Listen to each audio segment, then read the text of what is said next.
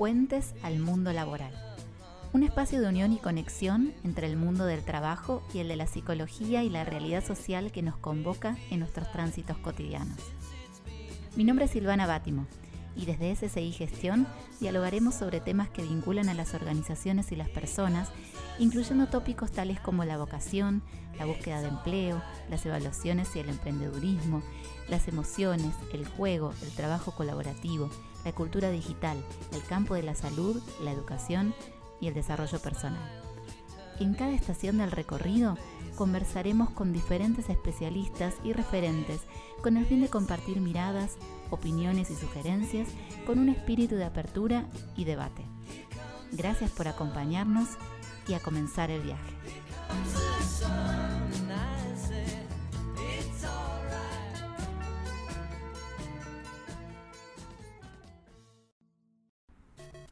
Este capítulo nos sumergiremos en una atmósfera lúdica. Pero no estaré sola.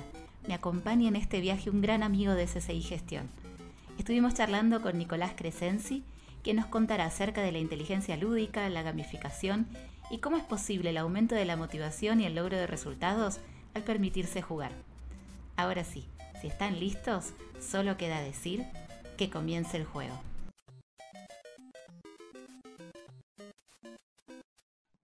Hoy tengo el gusto de estar conversando con Nicolás Crescenzi. Nico es psicólogo, recibido de la Universidad de Buenos Aires, docente e investigador. Pero al mismo tiempo es diseñador de juegos.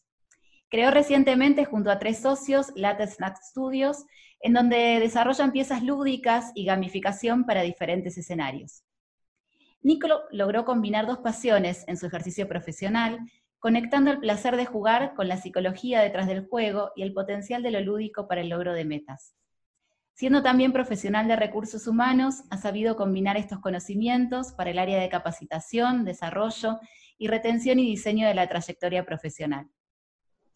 Bueno, con Nico nos conocimos en la Universidad de Buenos Aires, en un grupo de investigación, allá y entonces, hace 10 años atrás, cuando investigábamos acerca del pensamiento, y luego las vueltas de la vida nos volvieron a encontrar ya en el campo de recursos humanos.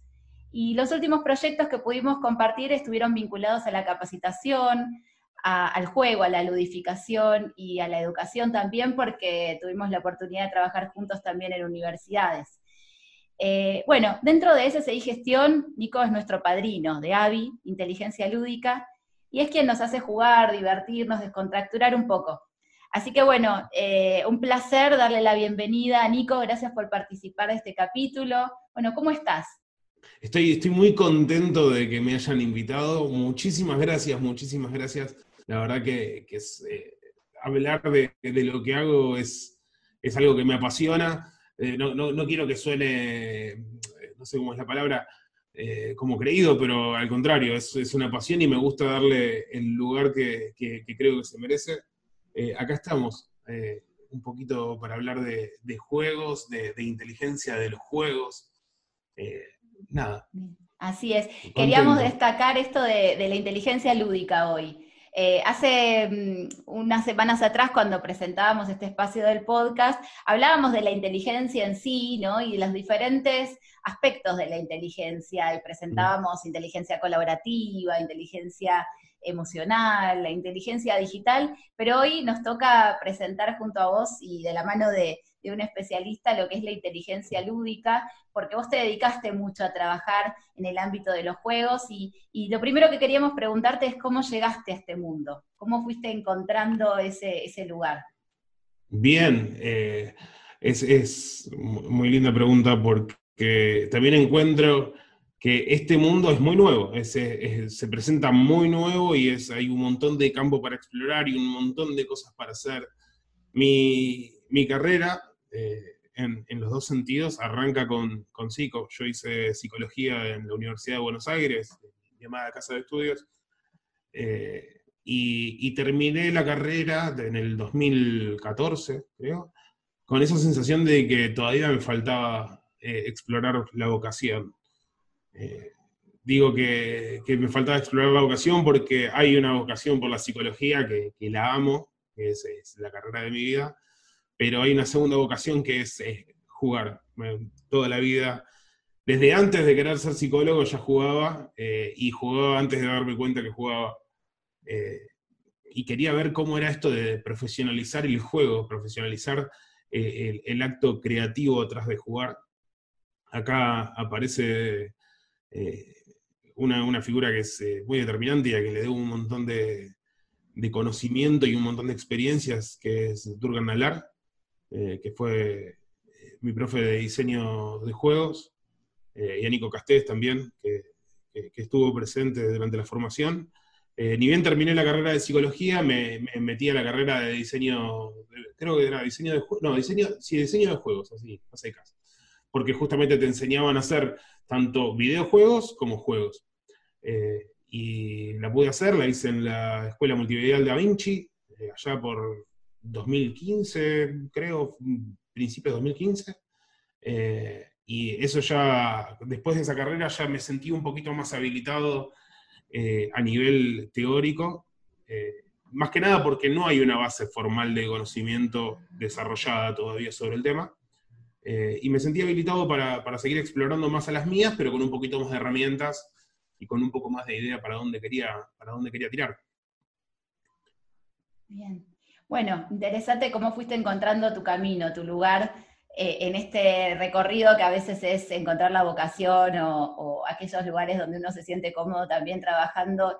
Totalmente. y, también vinculando la, profesión y el trabajo con el ocio, ¿no? Que, es un tema que también eh, quería consultarte hoy, de, cómo, qué posición tenés en cuanto a este tema, de cómo vincular el ocio con el trabajo.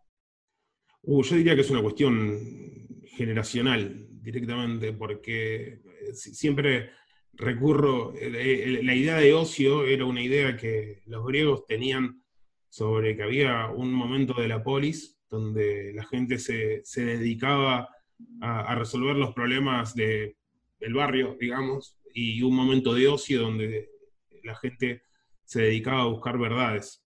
Bien, eh, generacionalmente ahora estamos retomando y retornando la, importancia del ocio, no ya por ahí, eh, por ahí para buscar una verdad última o un sentido, sino por el simple hecho de darnos un lugar a nosotros.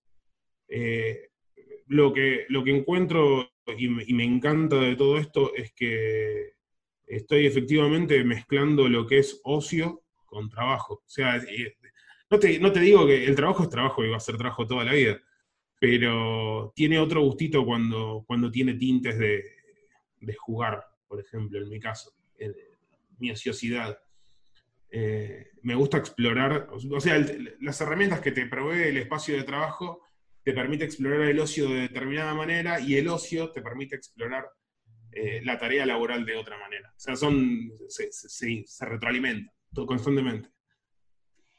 Sí, y, aquí es donde empiezan a nacer un montón de conceptos, ¿no? Que empiezan a aflorar, como por ejemplo el concepto de la inteligencia lúdica que hoy traíamos como presentación del tema y el concepto de gamificación.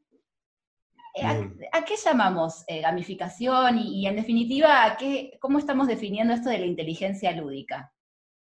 Bien, para, entender la inteligencia lúdica yo creo que es fundamental eh, que partamos de, un punto de vista sobre la inteligencia en común, que es eh, nuestra capacidad inherente para resolver problemas o conflictos.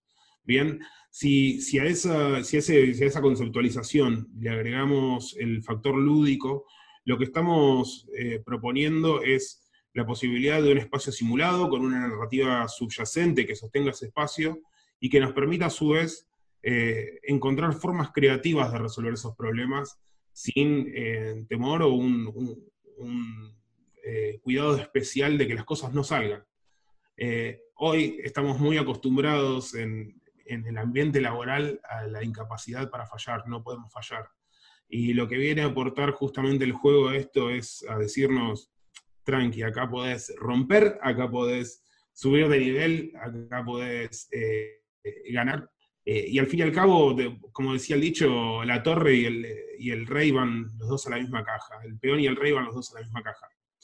Eh, se te, termina yendo la caja, pero aprendiste un montón y te llevas un montón de experiencias del, proceso. En cuanto a gamificación, lo que, lo que propone la gamificación es, eh, lo, voy a, lo voy a argentinizar, es la ludificación de un proceso que originalmente no estaba pensado para que sea pensado como un juego, o para que sea experimentado como un juego.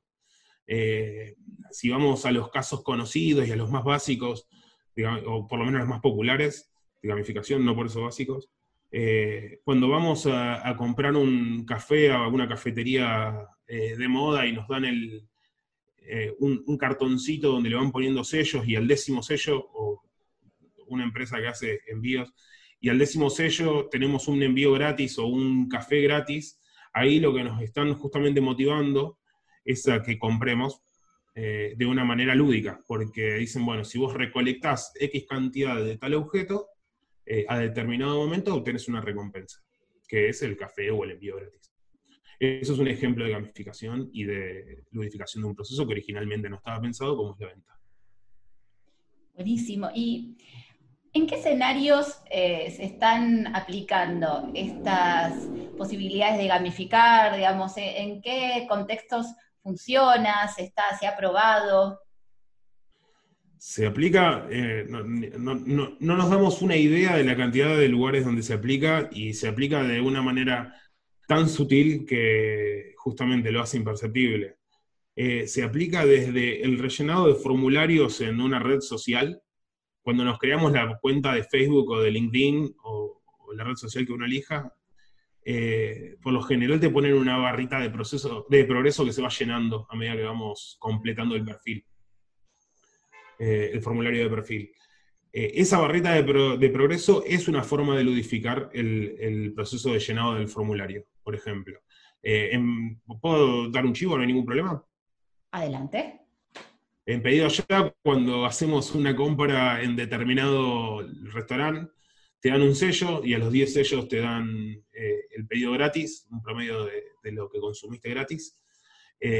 por ejemplo, y, se puede aplicar en cualquier lado porque lo que tiene la estructura lúdica es que no depende de la actividad propiamente dicha, sino que la, estructura lúdica se amalgama o se adapta a la actividad que queramos ludificar. Bien, la educación está ludificada. Lo que pasa, nosotros no lo percibimos así porque crecimos, pero el hecho de que te pongan una nota al final, ese eh, proceso de evaluación, es gamificable. Todo lo que genere a la larga un, un producto es gamificable. Cualquier proceso que genere un producto es gamificable. en el eh, campo de las organizaciones, Nico, perdóname, ibas a terminar una No, no, no, está bien, está bien. Eh, igual voy para ese lado, así que pregunta tranquila.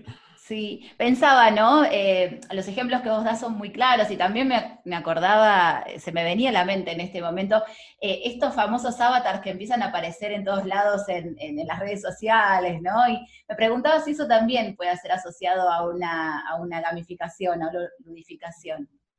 Puede ser pensado como una suerte de, gamificación, en tanto y en cuanto el, avatar lo que permite es eh, separarnos de, de, nuestro ego. Avatar es una palabra, creo, que India o hindú, puede ser, que justamente son los representantes de, los dioses en la tierra. Eh, la idea del avatar es poder separarnos de nosotros mismos y poner un representante de nosotros virtual, bien, el, avatar virtual.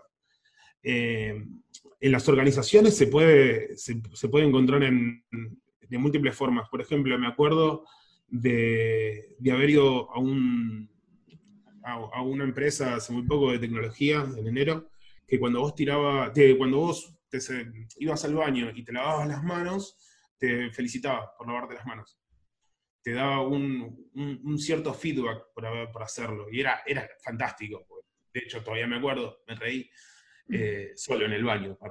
Eh, era un, ejemplo muy lindo. Después, eh, también lo, puede, lo podemos pensar en los procesos de capacitación cuando vos le propones a un colaborador que sume determinada cantidad de puntos a través de cierta cantidad de procesos eh, de capacitación, tiende a haber una mayor motivación a hacerlos.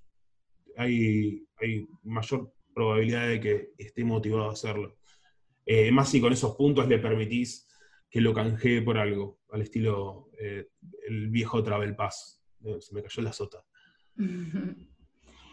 Eh, se me vienen a la, mente un montón de, situaciones, ¿no? De escenarios o de usos del juego, porque en definitiva, y tomando algo de lo que vos recién hace un ratito decías, Nico, cuando uno juega, empieza a ser un poquito menos pesado la posibilidad de equivocarse, e incluso hasta uno pierde cierta noción de que está siendo evaluado, de que está recayendo la mirada sobre uno, porque uno se mete en el juego, se mete en la narrativa, se mete en, justamente esa historia que uno le presentan y el objetivo que le, proponen alcanzar.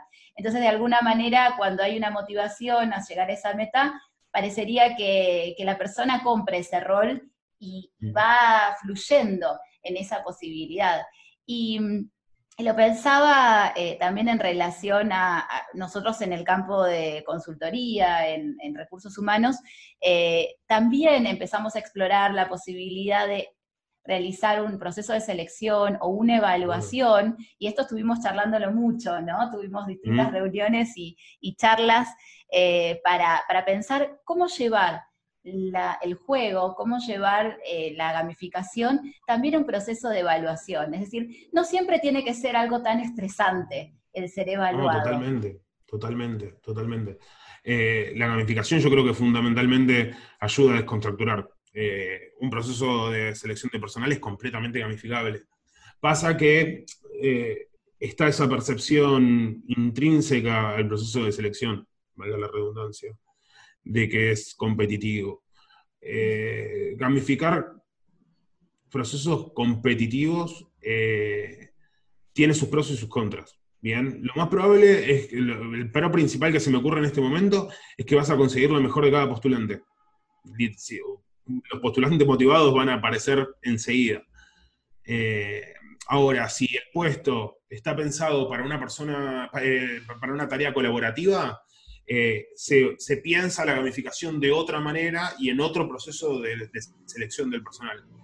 Eh, no sé, yo pienso toda mi vida los procesos de selección que transité y esa sensación de las entrevistas grupales, de pensar que cualquiera de esas personas que estaba ahí me iba a sacar el puesto. Eh, pensándolo con la gamificación, lo que buscas es resaltar otro tipo de dimensiones de la selección de personal. Eh, diría que la gamificación es complementaria y hasta en cierto punto reformadora del proceso de selección tradicional. Eh, y con, objetivos positivos, con resultados positivos. Bien, sí, por supuesto que introducir este tipo de, planteos, de conceptos, de estrategias, invita también a cambiar la cabeza, ¿no? De cómo uno eh, piensa el proceso, y también la de la persona que está siendo evaluada, que viene con un chip ya eh, preseteado en cuanto a lo que se espera de esa persona en ese contexto. Em, sí. Cuando, cuando apareció eh, los, procesos de, basados en juegos, que no es lo mismo que gamificación. O sea, la, gamificación es la estructura lúdica sobre un proceso no lúdico y el, los procesos basados en juegos son la utilización de juegos para el proceso. Como por ejemplo, el proceso de capacitación cuando empezaron a usar los Legos. Eh, o, los Rastis, acá en Argentina lo hace Rasti. Un saludo a la gente hermosa de Rasti, eh, que hizo una un par de generaciones grandes. cuando hicieron, perdón, cuando hicieron eso, eh, le dieron nuevas herramientas a la persona para que explore el crecimiento. Bien, es, es, muy interesante porque son dos caras de una de monedas bastante parecidas o cuatro caras de monedas bastante parecidas. Claro, es decir, usar un juego, no, para nada. Eh, eh, sirve para clarificar porque es verdad, a veces uno piensa sinónimos y después dentro de lo que es ese mundo de, introducir lo lúdico y la, la inteligencia lúdica hay muchas variedades, ¿no? Hay muchas variaciones. Y uno pensaría que una opción sería introduzco un juego ya establecido para obtener una meta, eh, romper el hielo, para poder producir colaboración, para poder generar comunicación, etcétera. Eh, y otra cosa es ludificar, digamos, una situación que en sí no es lúdica, pero que yo le voy introduciendo sistemas de recompensas o les voy introduciendo algunas particularidades para que se transforme eh, con esta mirada distinta. Totalmente, es eso.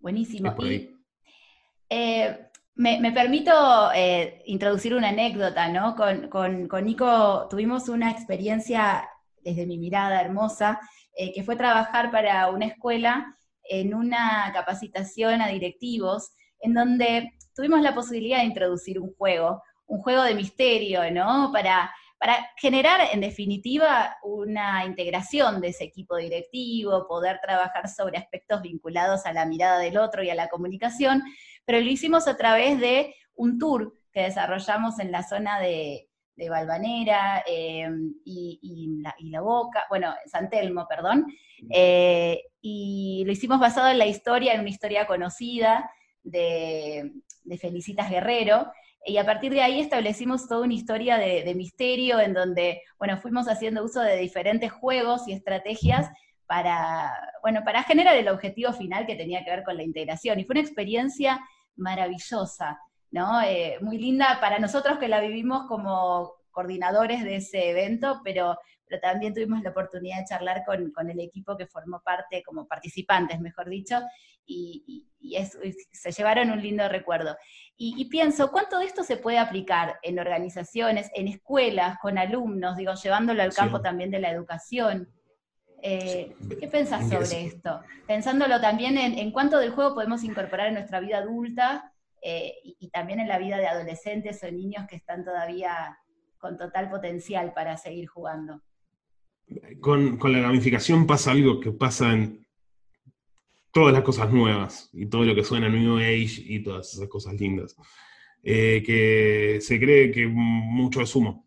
Bien, y la realidad es que es una cuestión generacional. Por lo general, la gente que dice que eh, tiene que esto es humo, o sea, que no, es eh, algo neto o tangible, es porque justamente se, lo mira con ojos de otra generación. Cabe entender, bueno, primero y principal, es, importantísimo poder divertirse. Eh, le mando un beso gigante a la gente de la escuela que la verdad que me, me, ayudó a pasar una mañana hermosa también, porque nosotros también lo disfrutamos, fue una, cosa de locos. Eh, sí, bueno, eh, para, los que nos escuchan, Nico hasta llegó a disfrazarse de investigador privado, hicimos toda una... Eh, acting, puesta en escena. acting muy, muy, muy especial. Sí, nos divertimos. Hacía 40 grados y yo con sobre todo. creo lo que iba a decir, bien, es, una, es mucho una cuestión generacional y el hecho de que eh, gente que por ahí no está acostumbrada, eh, no, no hablo por la gente de la escuela, sino por en general, gente que no está acostumbrada a pensar ciertos procesos como juego, que se habilite a su, vez a divertirse eh, y a llevarse un, aprendizaje es, es, clave. Y esto iba a la pregunta en relación a que, por ejemplo, en las escuelas, los chicos ya vienen con el juego de la casa, del juego de todos los ambientes, nosotros también, cuando éramos chicos también Pasa que era mucho más difícil eh, eh, que la escuela se haga permeable a determinadas dinámicas que no eran comunes, que eran muy de la, revolución, eh, de, la época de la colonia, donde el, conocimiento tenía que bajar y tenía que entrar así, bien ya no, porque todo el mundo tenía que saber lo mismo. Hoy estamos frente a otros tipos de desafíos. los chicos en la educación necesitan y es que es eso, lo necesitan, porque si no, lo que se está quedando fuera es la escuela. Y es difícil pensar esto cuando ya hicimos toda una trayectoria educativa de tantos años, acostumbrados a otro modelo de educación, a un modelo de educación donde si no alcanzás, repetís, por ejemplo. Eh, nunca, nunca en mi vida, en mi vida, repetí en un juego. Respawné, sí, un montón de veces. Respawnear es como volver a nacer. Eh, porque perdés, o volvés a hacer el. o volvés a hacer el nivel, por ejemplo. Pero nunca con esa sensación de, che, qué mal que repetiste. No, al contrario, es un desafío que me estoy poniendo a mí mismo porque tengo que ser mejor que, eh, lo que, que, el desafío que me está proponiendo el juego. O sea, yo mismo me autodesafío. Y esto es algo fantástico que permite el juego que lo podés llevar a la educación, lo podés llevar a la organización, lo podés llevar a la cena, cuando vos a tu hijo, hija, hija, le, le, haces el, avioncito con el, con el que estás gamificando el proceso de alimentar Le estás enseñando que esto que estás haciendo, estoy haciendo con la manito para arriba y para abajo, es un avión. Y no es un avión, es un tenedor con un pedazo de comida. Eh, estamos hablando de gamificaciones con diseño muy sencillo de un elemento que es avioncito tenedor. Pero tenés eh, procesos completos gamificables, aparte.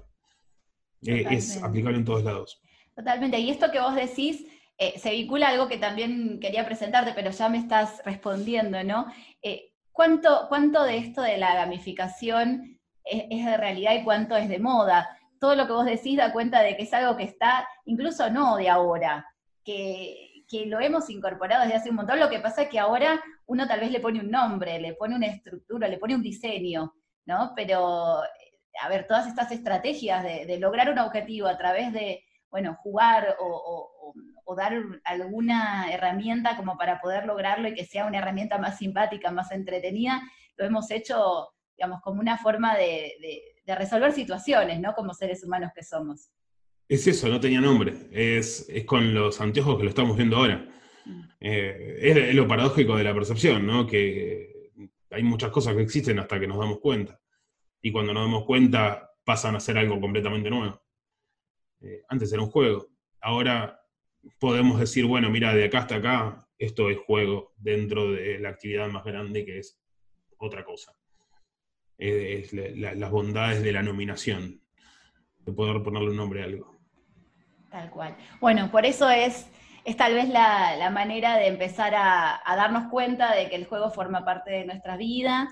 Tal vez seguro eh, en ese desafío, al, darnos cuenta también se involucra en un montón de situaciones en donde uno tendrá que liberarlo, eh, mm. ponerle un nivel, diseñarlo, eh, poder darle forma, poder también darle un encuadre dentro del cual se lleva a cabo, ¿no? Por supuesto, como, como cualquier estrategia que uno implementa.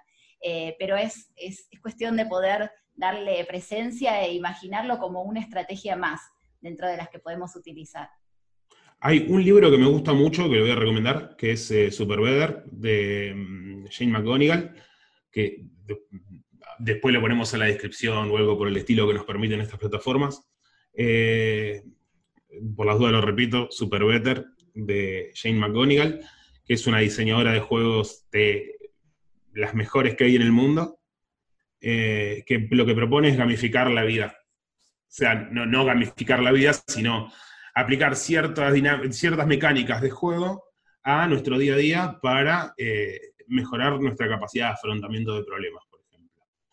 Muy eh, bueno. Esa es una, una, recomendación. Y ahí tenés gamificación en lo más básico, que es lavarse los dientes todas las mañanas. Sumar puntitos con eso. Para, aquellos padres que, tienen alguna dificultad como para convencer a sus chicos en las rutinas, puede ser una buena, una buena aliada. Eh, pero con piña va eso, pero sí, sí, hiper recomendable. Para crianza va a full. Excelente.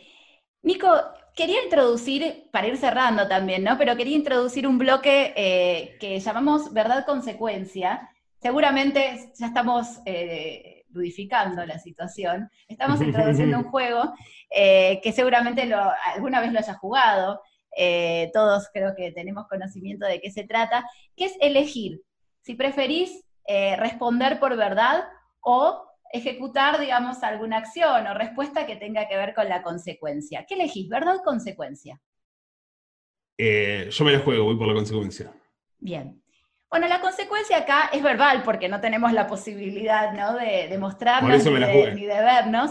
Eh, pero nos tenés que contar, ¿cuáles son los principales trucos que se tienen en cuenta para enganchar al jugador? Eh, los principales eh, trucos, no voy a develar el truco porque pues, los magos no develan los trucos, pero voy a contar un poquito algunos rudimentos. Hay que pensar que cualquier juego eh, puede tener una recompensa intrínseca o extrínseca, o sea, una recompensa que, que provenga de la misma actividad o una recompensa que venga por fuera. El ejemplo más claro de extrínseca es el sueldo, por ejemplo, para trabajar. Nosotros trabajamos a cambio de un sueldo, pero a su vez también, a mí me pasa, no sé si le pasa a todo el mundo, pero yo trabajo porque me gusta de lo que hago, y esa es la intrínseca. Bien, eh, es una muy buena manera de sostener la motivación, ofrecer una, recompensa de algún tipo. Sucede mucho en los videojuegos, eh, cuando hacemos determinada cantidad de acciones, recibimos un nivel, o recibimos una medalla, o recibimos eh, reconocimiento de algún tipo. Hay diferentes, diferentes formas.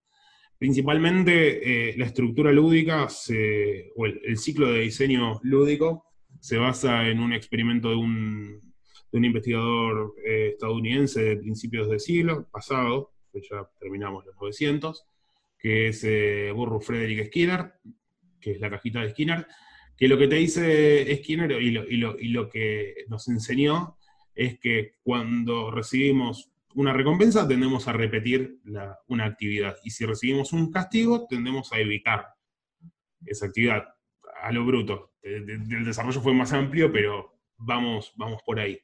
Eh, un juego es eso sin que la recompensa sea lo suficientemente grande como para evitar todo el resto de las cosas y el castigo no sea lo suficientemente fuerte como para no querer volver a jugar. Excelente. Fue lindo lo que acabo de decir, eh, hiper, si me llega a escuchar mi profe me, faja, pero fue... fue pero estos son los tiempos del podcast, ¿no? Eh, lo podemos justificar desde ese lado y queda muy claro, digamos, sabemos que eh, hay algo de esta, de esta recompensa y de, y de la evitación del castigo que está digamos, en el juego y por supuesto en otras áreas de la vida. Ahora, un ping-pong simple para cerrar, Nico, con esto vamos finalizando esta charla. la primera es, ¿Cuál es tu autor preferido en este campo? Y, si tuvieras que preguntarle algo, ¿qué le preguntarías? En, eh, uf, eh, bien. En Gamification, a Zach Zimmerman me, parece.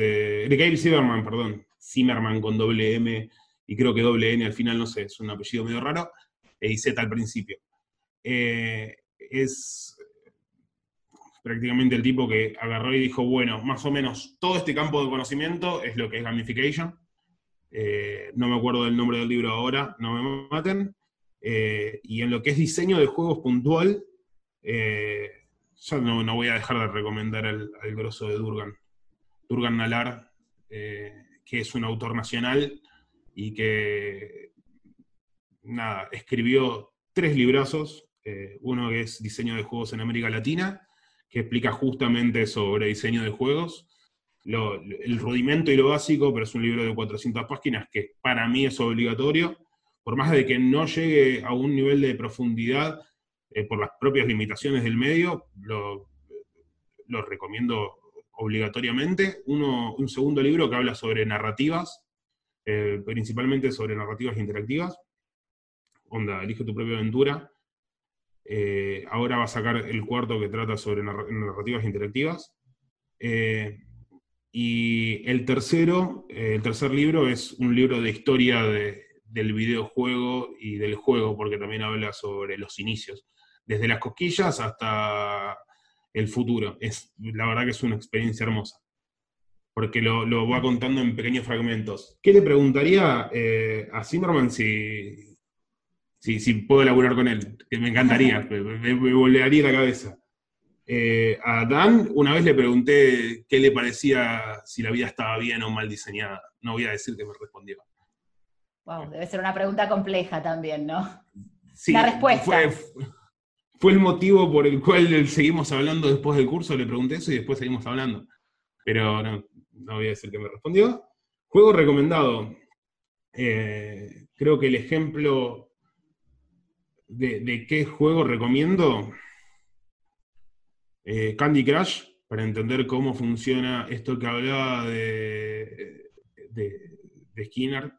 Eh, Candy Crush es una gran, gran caja de Skinner, es un estímulo-respuesta constante. Es el juego de los caramelitos, por si lo conocen para celular, que es de King.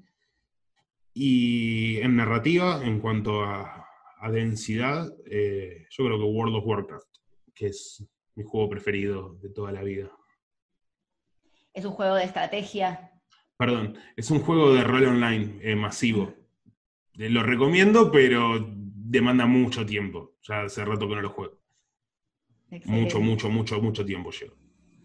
Bueno, tenemos tarea para los que queremos inspeccionar un poco más este mundo. Tenemos para leer, para jugar y para empaparnos más sobre el tema. Así que, Nico, un placer. Muchísimas gracias por, tu tiempo.